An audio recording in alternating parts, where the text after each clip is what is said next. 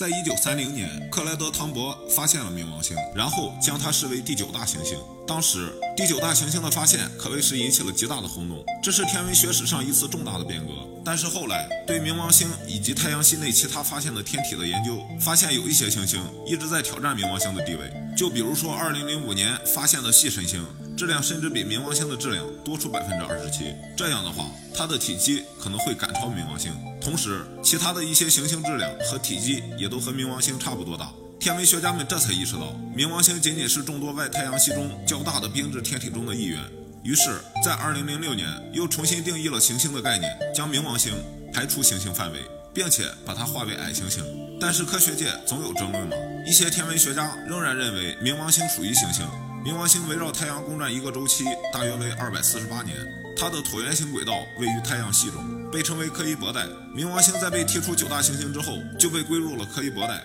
因此它也是第一颗被发现的柯伊伯带天体。冥王星的轨道是一个椭圆的，我们都知道椭圆有最近点和最远点，这就意味着当它处于较近位置时，距离太阳大约四十四亿公里；而在最远位置时，距离太阳大约为七十三亿公里。冥王星的表面温度我们知道的不是很清楚，科学家猜测大概在零下二百三十八到二百一十八摄氏度之间，这可真是极其寒冷啊！冥王星还可以再重回行星家族吗？